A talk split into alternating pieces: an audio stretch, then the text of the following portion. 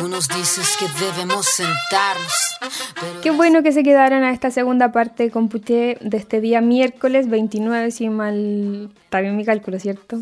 Porque ustedes ya saben, Computé, nosotros grabamos un día lunes muy tarde por la noche, pero nos importa tanto compartir este tipo de información que estamos hasta muy tarde de la noche conversando con igual los invitados. Muchas gracias a todos por, por asistir a esto que es un poco tarde, pero promovemos siempre em, las distintas cosas que están haciendo distintas personas a través de todos los territorios y tenemos invitados internacionales también. Hermanos del Perú, hermanos de Canadá, puf, puf, te diré. Así que estamos ahí en varias eh, zonas ya sonando. Y em, parte de lo que queremos escuchar en esta segunda parte ya del programa es que está ahí, a ¿cómo, es que dicen? A la salida del horno. A la salida del horno. ¿Qué está ahí? Porque ya conversamos un poco de cómo nació y qué estuviste haciendo. Queremos saber un poco más ahora de qué está ahí a punto de salir de, todas las cosas que estás haciendo.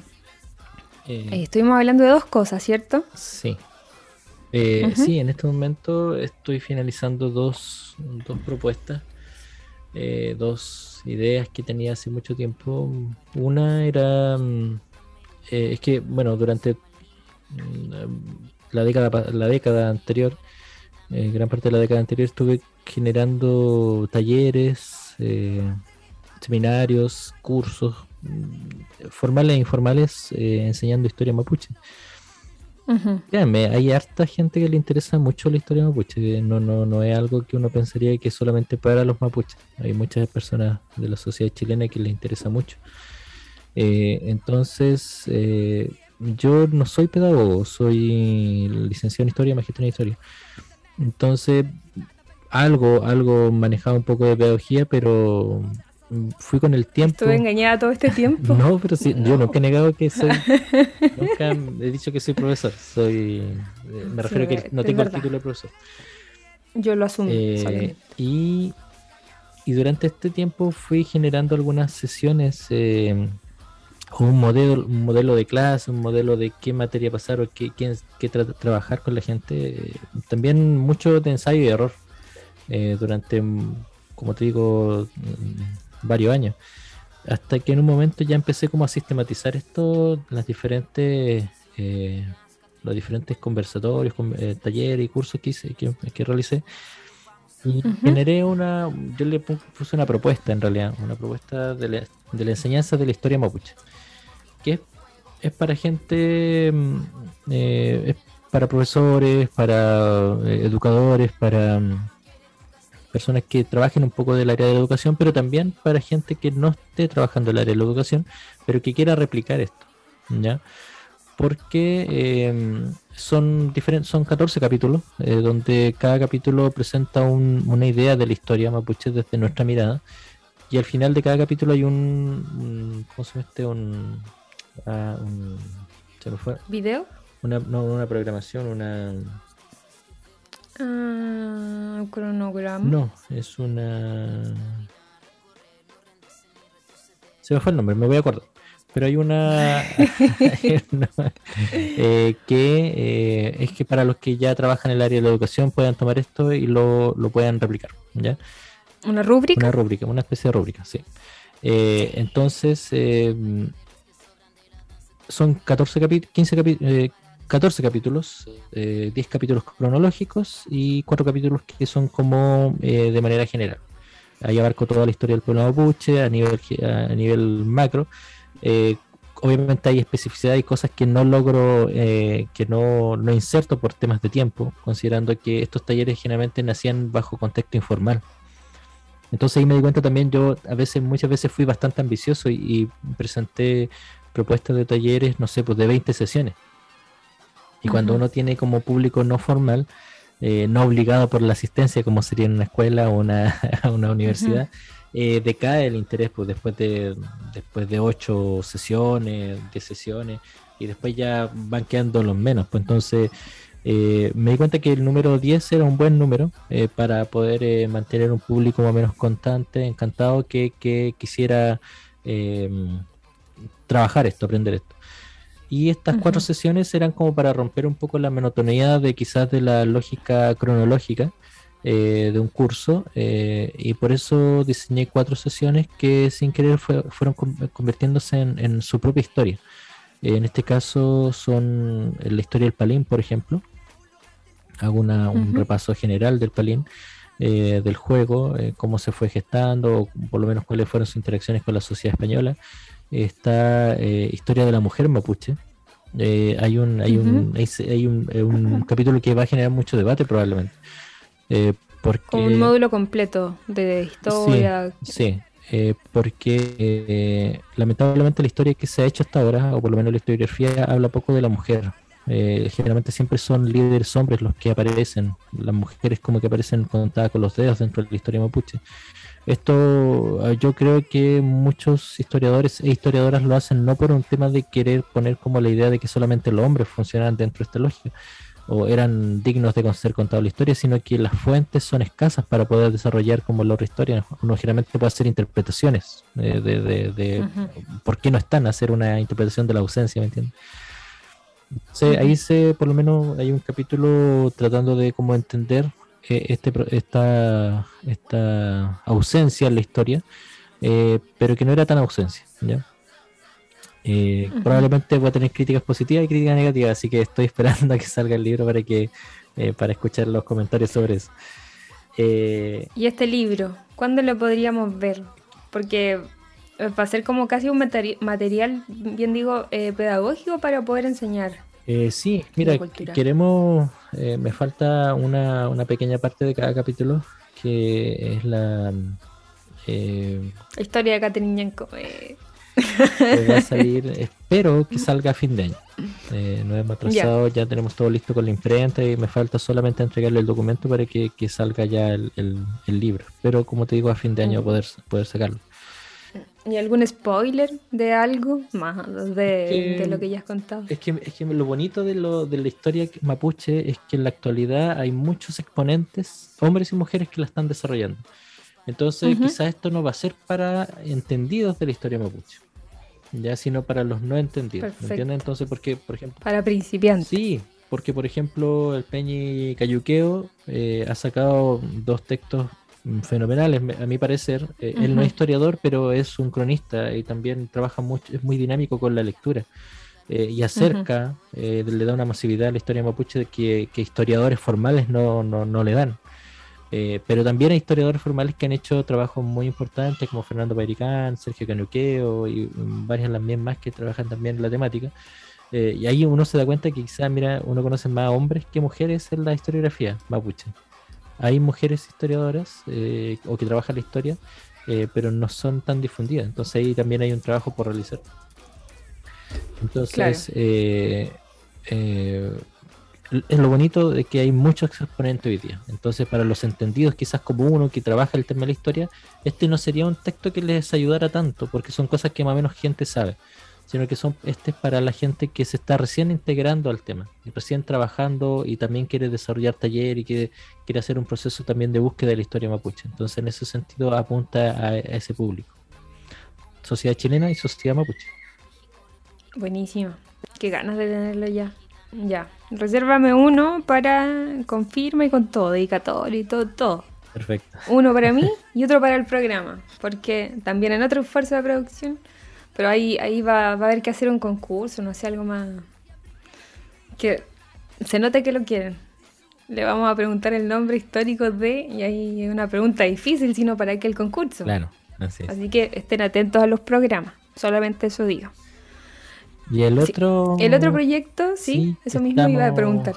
Eh, también en la parte. En realidad ya lo sacamos, pero eh, queremos hacer una reimpresión de. Eh, nosotros le llamamos el Atlas Histórico de Walmap. ¿Ya? Que quisimos en un formato amigable, estilo Atlas, con imágenes principalmente, dar cuenta del proceso, cómo se ve afectado el Walmapu, o lo que nosotros entendemos como país mapuche eh, a través del tiempo, ya desde antes de la llegada de los españoles hasta posteriores. Hay que considerar que la sociedad mapuche siguió viviendo autonómicamente hasta 1860, 1880. Eh, y su territorio lo tenía sus propias dinámicas. Lamentablemente también nos enseñaron a ver el mapa desde la visión Chile, Chile y eh, española, ¿verdad? Entonces eh, quisimos, para empezar a explicar, primero explicar qué es lo que nosotros entendemos por Walmapo a, nivel geográfico y a nivel público. Eh, ¿Cómo podemos leer Walmapo dentro del Cultrum, por ejemplo? Ahí se puede encontrar Walmapo, se puede encontrar todo. Y después de eso, ver cómo fueron como dentro de tratar de mostrarle a la gente el, lo que generalmente leemos en textos, eh, pero visualizarlo en un mapa. ¿ya? Eh, líneas de comercio, eh, fronteras o límites geográficos o límites de expansiones culturales. También hay el tema de las identidades territoriales, que también se va a generar polémica porque las identidades territoriales van mutando en el tiempo, entonces a veces son unas, son otras, se llaman de una manera, y ahí quizá hay, hay puristas que, que puede generar una, una, una discusión interesante. Eh, y otras tipos... Puristas que nos faltan en todo caso. Sí, pero yo no lo veo como algo malo, sino que como que la, discusión va a ser interesante en cuanto a, ver cómo los espacios de influencia de, las identidades territoriales, que nosotros a eso le llamamos como a nuestras diferencias de territorio. Eh, los lafquenches, los pehuenches, los ñaches, los huenteches, los huilliches y tantos otros más. Entonces, eh, eso también lo pusimos en un mapa entre Chile y Argentina, porque el pueblo mapuche ha estado en los dos territorios. Entonces, y está en los dos territorios. Entonces, eh, este atlas más o menos busca eso. Bueno, este atlas es una, son tres volúmenes, en realidad, eh, que al final, dentro del otro año, probablemente queremos unir los tres en un solo texto. Pero en este momento estamos sacando por volumen. El de ahora fue el atlas geográfico del país mapuche, volumen 1, eh, y vienen los otros dos, que están en desarrollo. ¿Y ese cuándo? Porque el otro era como a fines de diciembre. El otro ahora en octubre lo, lo, mandamos a imprenta. Así que va a estar en noviembre. Este Atlas. El Atlas, sí. Es eh, algo corto, dinámico, como estilo revista de National Geographic, una cosa así. Así que bastante eh, eh, dinámico de ver y de leer. No, no es tan tanto texto, no es tanta mm, no sé, como mucha información. Es como lo preciso para que después la gente, por su propia eh, inquietud, vaya a otras fuentes mayores.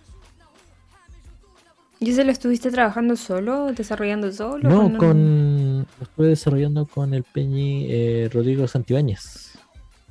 Ah, Rodrigo. Sí, saludos a la mien, que no sé si me escucha, yo, yo creo que me dice que sí porque sí pero le voy a preguntar. Lo estuvimos desarrollando en conjunto. Él, trabajó el tema del eh, estos sistemas de información geográfica, el GIS, eh, y yo la parte histórica. Entonces ahí unimos nuestras dos eh, especialidades para poder desarrollar este atlas. Buenísima, qué bacán. Qué buenos textos está trabajando también. Em, sí, y qué, qué, falta que hacían eso, esas dos cosas que, claro, uno las ve tan insignificantes, no es la palabra, sino que como tan común y pensar que en esa, en esa como, e, en eso que, claro, uno lo ve común, que se encuentra mapas por aquí, por allá y no sé qué, no, no hay uno del territorio y de los territorios, ni, ni, ni, de historia, ni geográfica, de ningún tipo de historia hay. Mira, salió, bueno que salió hace tiempo uno, pero no fue un atlas propiamente tal, sino que fue un libro que hizo la Alianza Territorial Mapuche, eh, eh, que se llamaba eh, Cartografía del Gualmapu, parece que se llama. Pero ellos también ellos analizaron como a nivel también de, de un territorio en específico, de manera general, pero también se fueron al, al territorio de lo que era Tembucuicuy, si no estoy mal equivocado como el tema de los títulos de Merced y esas cosas, pero como aterrizándolo como un territorio específico. Un libro muy interesante, mm. eh, se los recomiendo. Eh, esto es un libro, eh, esto es un atlas, ah, que son lógicas. el mismo tema, pero con distintos formatos. Exactamente. Ya, bueno, ya lo saben, compuche. ¿Qué van a buscar entonces? No sé si está en la biblioteca de Doc, pero es la cartografía entonces. Cartografía Cartografía de Gualmapu, creo que se llama. Lo vamos a buscar para poder repostearlo, para que estén atentos ahí en las redes sociales de Cultura de Raíz, porque mm, también compartimos todo ese tipo de información. Antes de seguir con ya la última parte del programa, o una de las últimas, eh, vamos a ir con otra canción y a la vuelta seguimos conversando con lo que se viene eh, y las cosas que está pensando en hacer en la mía aquí, Juan Carlos. Así que vamos y regresamos eh, inmediatamente. Con tus zapatillas se pega, pega. Te caes, te limpias y te levantas. Te asustas si quieres hacerlo otra vez. Salto mortal otra vez, lobo feroz otra vez. Salto mortal otra vez, lobo feroz otra vez. Agüita del equilibrio, cuídala, alejala de los precipicios, cuídala, alejala de los choferes borrachos cuídala. Salto mortal otra vez, lobo feroz otra vez. Salto mortal otra vez, lobo feroz otra vez.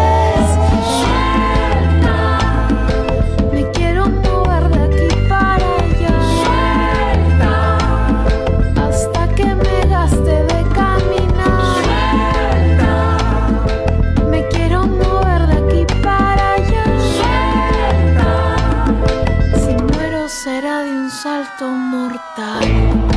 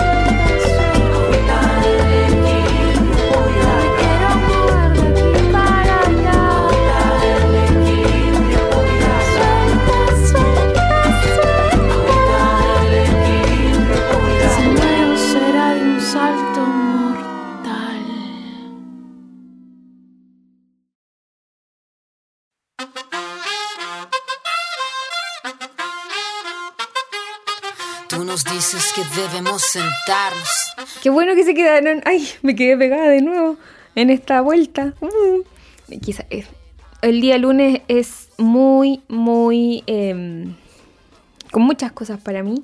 Qué bueno que ustedes me escuchen un día miércoles porque ya están a mitad de semana. Falta poquito para que llegue el fin de semana. Así que es un buen día para conocer un poco de cultura y de todo lo que hablamos en este programa. Recuerden que nos pueden encontrar en Instagram como arroba cultura.de también en la página www.culturaderraíz.cl y en Spotify, en Apple Music, este y todos los programas eh, de la parrilla programática de AE Radio, que tiene de todo en realidad, tiene de todo, tiene eh, cultura pop, eh, un programa que igual produzco yo, que hablan de, se llama Conciencia Colectiva, Juan Carlos, y hablan de una virtud, de estas cuatro virtudes, Eso, eso que todos los alumnos de Duoc me deben estar, deben estar pensando, ah, sí, recuerdo esa materia porque yo también la pasé. Entonces hablan de una virtud en particular y la van contextualizando en, no sé, pues la, la última virtud fue eh, eh, eh, la templanza. Templanza con el 18. Ahí fue como falta de templanza para, para hacer distintas cosas. Así que es bien entretenido. Ese es uno de los programas, así que escúchenlo los días viernes. También está Humanos sin Etiquetas y todos los programas de la parrilla programática de radio. ya estamos casi en la última parte de este programa. Eh, en la que estamos con Juan Carlos Paquinequeo, como ya dijo, historiador, magíster en historia, y no quiero decir más porque si no meto la pata, casi siempre me equivoco en las cosas que digo, pero eh, lo bueno es que me corrigen, así que no es malo equivocarse, gente, no, le tengan miedo al, error, porque así aprendemos todos. Eh, así es. Eso es la parte ontológica de, del discurso. Queremos saber, Juan Carlos, qué se viene. ¿Cuáles son esas cositas que se vienen ahí en todos tus proyectos que, están, que estás haciendo? Eh, bueno, eh, el, Atlas, el volumen 2 y el volumen 3, eh, y posteriormente ya la unión de esos tres de manera formal en un texto más grande. Eh, eso en primera instancia, pues el, volumen 2 eh, va a ser un relato de viajeros eh, que visitaron Gualmapu durante desde el siglo XV hasta el siglo XVIII. Son 10 relatos generales más o menos que más o menos queremos ponerlos también dentro de un mapa para visualizar también por dónde pasaron. Ya, no sé, ponte Cautiverio Feliz de Vasco de Pineda de Bascuñán que fue un prisionero español que fue tomado prisionero, valga la redundancia, en la batalla de las cangrejeras en el 1600. Y él estuvo visitando diferentes partes de Gualmapu eh, como rehén, pero también como amigo un poco de, o como protegido de un lonco.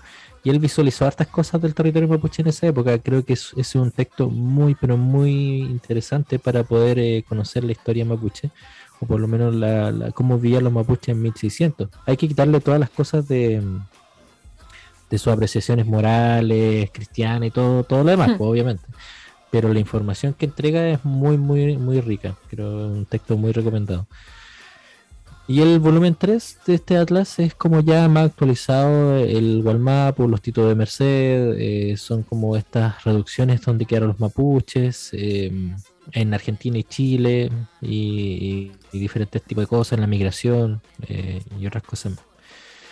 Eh, por otro lado, estamos con una idea, no sé, no sé cómo nos irá con ese tema. Espero que bien, de hacer una web serie, eh, también recorriendo Walmapu a través del tiempo y el espacio. Eh, un formato amigable, ir conociendo diferentes partes del territorio, desde la mirada mapuche, obviamente, con diferentes invitados, un formato bastante común usado, que tiene una, una idea mm, general bastante definida, que, que, es como un recorrido, como les decía, a través del tiempo y el espacio, no solamente a través del territorio, sino que a través del tiempo. Entonces también nos vamos a ir adentrando un poco en la narrativa mapuche, eh, principalmente desde, em, desde nuestra mirada, desde, nuestros símbolos y desde nuestros territorios. Quizá ahí vamos a, a romper un poco la idea del entrevistador, ¿verdad? Eh, chileno o, este entrevistador cultural que va a buscar como la comida, que va a buscar como la, el relato como folclórico un poco, sino que esto va a ser desde la nuestra óptica. Tenemos, estamos, estamos en proceso de desarrollo, ya tenemos los guiones, estamos trabajando con David Arancibia, un, un, ¿cómo se este? un eh, dramaturgo eh, bastante conocido en el Gran Concepción y también en Santiago y una, la productora Frontera Sur. Estamos viendo cómo, cómo ya desarrollar este trabajo. Eh, ¿Y qué falta ahí? ¿Ah? ¿Y qué falta ahí? El dinero. El dinero, siempre falta el dinero. Sí. Uno, hay que buscar el dinero entonces. no. Sí, la idea está, los guiones están, está todo el proceso, pero como uno cuando está trabajando en este mundo, al final uno se da cuenta que se gasta esta plata haciendo cosas. Eh, en pagar eh, cámaras, pagar audio, pagar, por ejemplo, impresiones, eh, pagar las horas de trabajo es un dinero que, que, es importante y sobre todo considerando que uno es freelance, no, no, no tiene un empleo formal a 44 horas, que no me dejaría hacer estas cosas también. Pues entonces en ese sentido uno tiene que ir viendo, pero bueno, uno tiene que ir jugando con lo que, con lo que le da la vida. Pero estamos en ese pues. proceso. Yo creo, bueno, ya se lo he dicho, obviamente ya gastaron que conozco hace rato a Juan Carlos, por eso, por eso está distendida esta entrevista en, en, comparación de las demás, donde trato de estar más formal, pero en verdad no puedo, ¿para qué voy a mentir? ¿Para qué voy a mentir? No puedo salir de esta informalidad, pero, pero sí, pues es un proyecto este y los otros de los que hemos hablado eh, eh, cuando hemos tenido la oportunidad Em, son súper interesantes, pues yo insisto, ¿ah? y lo voy a hacer público ahora, insisto que hay que buscar otras formas de llegar a concretar eso. Porque, eh, bueno, me imagino que todos habrán escuchado, em, mm, la verdad es que no, no tenemos muchas políticas que ayuden de buena forma a, a la cultura y que lo otro es que por una parte es bueno, pero por otra parte es malo.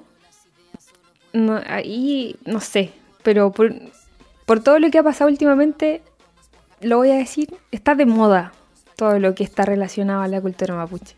Está muy ah, de moda y mucha gente está haciendo muchas cosas con la cultura mapuche. Entonces, de repente, eh, son personas que, no sé, saben vender una idea, pero eh, la profundidad o, como el rescate que se está haciendo no es el adecuado. Entonces, em, en ese sentido, a pesar de que es bueno que estemos de moda, porque sí se, está promoviendo mucho más todas las cosas que están relacionadas a los pueblos originarios, y no voy a hablar solamente de, de la cultura mapuche porque estaríamos haciendo lo mismo que hace estos chilenos, ¿cierto?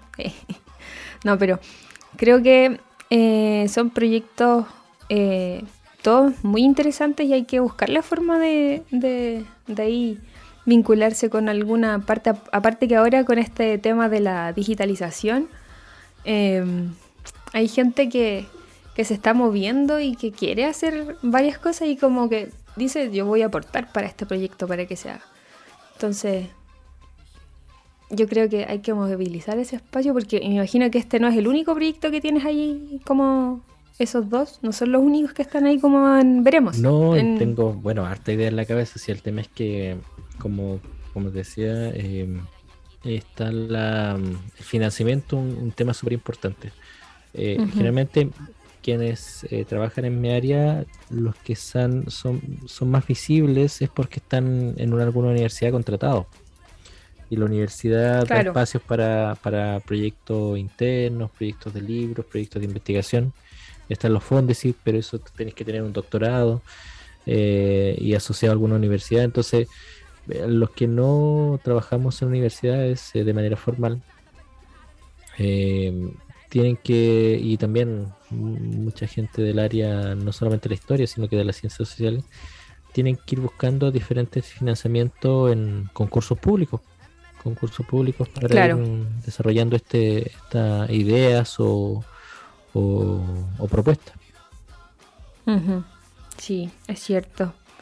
Pero insisto, bueno, yo insisto, también hay que irse, hay que no dejarlo de lado, pero sí incursionar por otros lados que también pueden dar la, posibilidad de, de concretarse. Al final, el problema muchas veces, o sea, a ver, voy a traer de nuevo palabras de mi bololo aquí, que siempre lo menciono. Oh, y a todo esto, eh, Colomba, que siempre anda dando vuelta por aquí, me dejó sola grabando el programa, pero bueno. Em, una idea, o sea, no, un proyecto pasa a ser proyecto cuando pasa de la idea al hecho o a la acción. Entonces, hay que. Em, no sé, igual tengo muchos proyectos en la cabeza que estamos como en la misma tranca eh, en la que tú estás como ahora. Eh, pero hay que, claro, pues ir resolviendo formas de concretarlo para que todo el mundo conozca parte de la historia, eh, porque no todas las personas tuvimos la, posibilidad de estar eh, con algún familiar que nos cuente historias o que nos cuente no historias no solamente de la familia, sino que del territorio, etcétera. Entonces, em, no sé, ahí hay que ver cómo movilizar eso, insisto, voy a insistir hasta, hasta que se haga. Después voy a anunciarlo para acabar este programa. Pero bueno, mira, el tema de la eh, web serie es una cosa que la tenía como hace mucho tiempo en la cabeza y quiero concretarla. El tema es como ir, como bien tú decís, eh, ir como generando, por lo menos ya está la parte que faltaba de aterrizar la idea a un guion, por ejemplo. Y también generar como una estructura de trabajo con, una, con, con todo el tema de grabación y todo el tema de las cosas. Entonces, ya estamos, ya, ya, ya pasó de la idea al proyecto. Ahora tiene que generarse la, búsqueda de financiamiento. Afafanes para ti entonces. Que, siempre es importante, pues sobre todo en el área audiovisual. Eh, eh, bueno, no, yo no sabía que era tanto, pero lo entiendo ahora que vivo, que más o menos que me he ligado con gente del área, que, que cuestan. Generalmente nosotros, el área de humanistas, son la hora de investigación, ayudante o transcripciones y después el proceso ya de diagramación e impresión. Al menos nosotros nos guiamos en esa área, en esos gastos. Sin embargo, para cuando uno tiene que salir del área solamente de la escritura y entrar al área de lo audiovisual y, siendo que uno no es esa área, tiene que también empezar a incursionar en otro tipo de gastos y otro tipo de... Es un nuevo mundo, es un mundo totalmente diferente que tiene que también ir aprendiendo a leer. Sí, interesante eso. Por eso hay que trabajar en colaboración con Puche. Así este es. un consejo para todos ustedes. La colaboración es la mejor forma de avanzar sobre proyectos porque, claro, uno en general dice, no, sí, ya, yo, yo lo puedo hacer. Pero después no sean como nosotros, bueno, como yo, porque no, no sé si Juan Carlos, pero no sean como yo que piensa uno que lo puede hacer y después te das cuenta que no. Sáltense eso. Em, sí. Vamos a ir a una canción y volvemos con ya un consejo que nos quiera dar eh, Juan Carlos, pero vamos a ir con una canción y volvemos para que se queden atentos antes de terminar este programa. Así que vamos y volvemos de inmediato.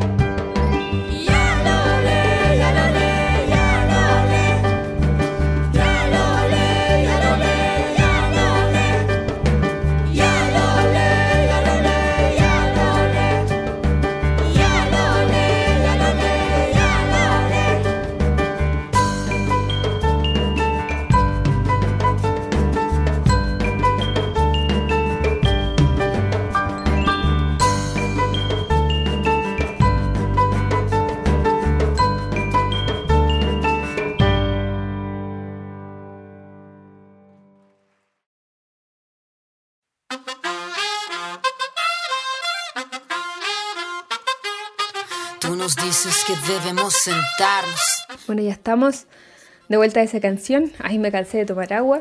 Recuerden tomar agüita. Muy bien. Eh, y ya, para finalizar, eh, en esto que hemos hecho en los últimos programas, ¿cierto? Diciéndole a la gente, a nuestros invitados, que nos den algunas palabras, no sé si de aliento es como lo mejor, pero em, algún consejo, algo que quiera decirle a las personas. Ya, ya sabe, Juan Carlos, este programa es muy escuchado, muy popular con los chicos, somos cool. pero em, siempre em, hay cosas que quizás nos gustaría que hubiésemos sabido cuando éramos cabros más jóvenes. Y mm, esta es la oportunidad de comunicar ese mensaje que te gustaría que la gente supiera. Y después notar tus redes sociales para ahí seguir tus proyectos y todo. Así que el micrófono abierto para algún consejo, ya sea para quienes nos escuchan, de tus proyectos, etcétera. Abierto el micrófono lo que quieras comentar y después tus redes sociales y todo lo que quieras decirnos para seguirte. Que me financien. Ah. mecenas, mecenas. Eh, no, mira, sabéis que eh, no sé si vieron las noticias últimamente, lo que pasó en Iquique creo que em, nos remeció todo un poco. Eh, pero una cosa que nosotros vimos el año pasado en Coracautín y otras comunas acá del sur, cuando también desalojaron población mapuche, desalojó a población chilena, desalojó a, personas mapuche que estaban en, en algunas municipalidades y, gritaban el que no salten mapuche, es como muy parecido a lo que se veía en, en, Iquique, el que no salta es venezolano, ¿verdad? Y nosotros en nuestro programa analizábamos eso y bueno, nos dimos cuenta de que es una cosa que ya sabíamos, que la sociedad chilena es muy, pero muy, muy racista. Eh, y negarlo, creo yo, eh, o esconderlo, creo yo que no lo hace bien. Pensábamos que no era tan así, porque ahora el racismo está mal mirado y la gente tiende como a esconderlo, pero lamentablemente en estas situaciones de, tensión aflora, pero es como de un segundo a otro aflora un racismo muy brutal. Lamentablemente en este caso se dio contra los venezolanos y contra los inmigrantes y el año pasado se dio contra los mapuches. Eh, entonces yo siento que eh, eh, tenemos que mirar esto de frente, decir que el racismo existe y hay que combatirlo, pero también el racismo no se combate solamente con condenarlo, sino que también se combate eh, aprendiendo del otro. ¿ya? Y en este caso yo invito a la sociedad chilena siempre a que crucen el río Biobío eh, simbólicamente eh, y vivan la interculturalidad, considerando como el territorio mapuche al sur del Biobío, ¿verdad? entonces, porque la interculturalidad se vive cuando tú conoces al otro y puedes vivir de acuerdo a la cultura del otro, sin negar tu propia cultura. Eh, donde puedes vivir con dos culturas a la vez. Eh, y eso no te hace menos o más, sino que creo que te hace más, creo yo, una persona mucho más eh, tolerante, una persona mucho más sabia. En el caso de nosotros los mapuches, vivimos con dos culturas. No estoy diciendo que seamos más sabios, pero sí tuvimos que aprender a la fuerza a vivir con dos culturas, nuestra cultura y la cultura de la sociedad occidental. Yo invito a la sociedad occidental a que conozca la cultura mapuche, eh, nuestra historia, nuestra lengua, nuestra organización, nuestra política. Así recién podremos nosotros ser interculturales, creo yo, donde la sociedad chilena y la sociedad mapuche pueden y la sociedad argentina también puedan conversar con nosotros los mapuches y también con los otros pueblos originarios.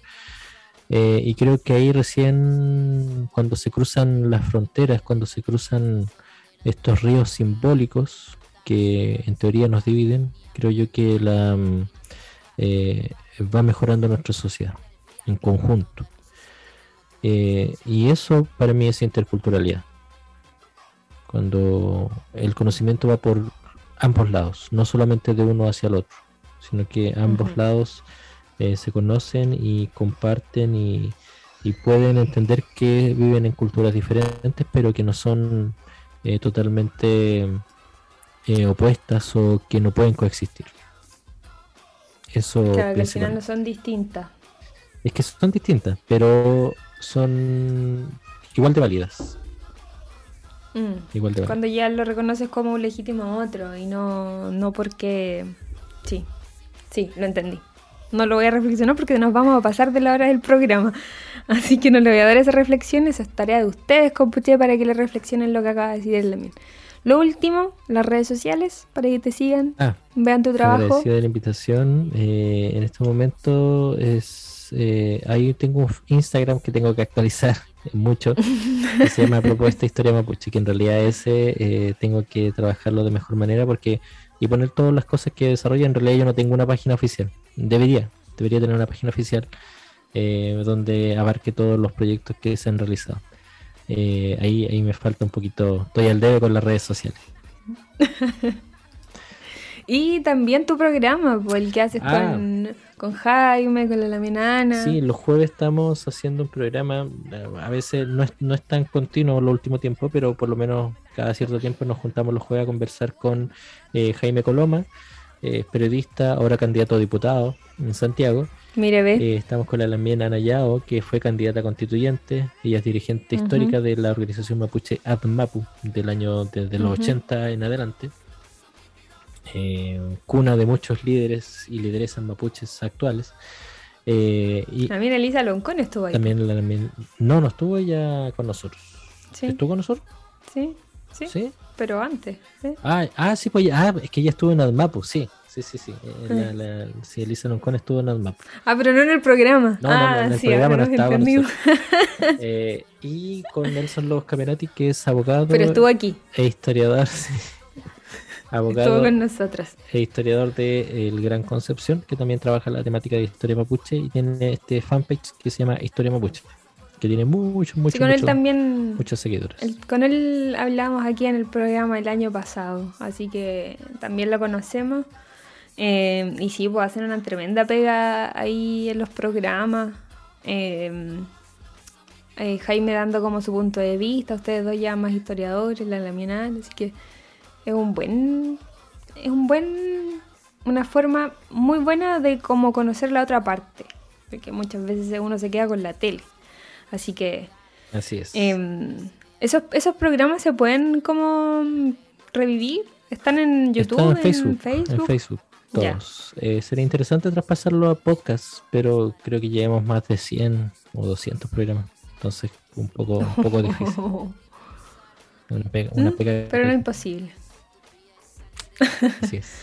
Bueno, muchas gracias, Mañón, Mañón Lamien. Mira, ya estoy hablando en. Ah, Mañón Lamien, Juan Carlos, por ahora sí aceptar esta invitación después de tanto tiempo. Haciendo hincapié, mala onda. No, no, No. después de. Qué bueno que pudimos por fin eh, concretar esta entrevista.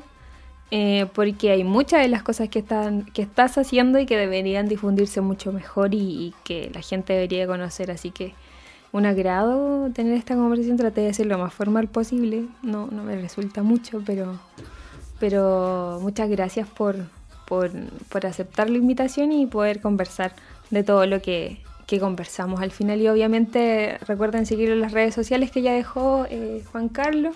Y también lo vamos a estar ahí anunciando por las redes sociales de Cultura de Raíz. Así que atento a arroba cultura.de raíz para que estén ahí viendo y si quieren conocer también un poco más del trabajo que hace Juan Carlos, lo puedan seguir en propuestas de libro. No, no recuerdo bien el, el- Instagram, pero lo vamos a dejar ahí. Y le vamos a decir a las chiquillas de digital que, que lo arroben ahí para que eh, todos puedan llegar a su Instagram. Así que de mi parte, muchísimas gracias Juan Carlos Mañón por la entrevista. Eh, y eh, nada, ya nos escuchamos el próximo capítulo, así que estén atentos al próximo invitado. Eh, yo me despido, Peucayal, Juan Carlos.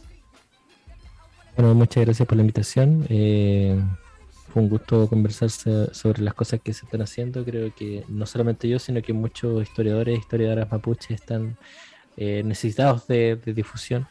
Eh, precisamente lo que tú decías, eh, porque eh, hay un hay una moda, si podemos llamarlo así, pero eh, a veces hay gente que no, no, no- no trabaja bien el tema. Hay que ser honesto. en ese sentido creo que debemos respetar eh, pueblo para que vaya, para que transmita por sí mismo su, su propia cultura, su propia historia, porque quizás el enfoque de otro puede en realidad más hacer daño que en realidad hacer bien. Eso. Sí. Totalmente cierto. Nos hemos pasado un poquitito, pero la gente está tan atenta a esta conversación que no lo nota, así que muy bien. Así que desde ya me despido. Peucayal Compuche, Peucayal Juan Carlos y nos vemos en el próximo capítulo, nos escuchamos mejor dicho, en el próximo capítulo de Cultura de Reyes. Así que Peucayal. Peucayal Compuche.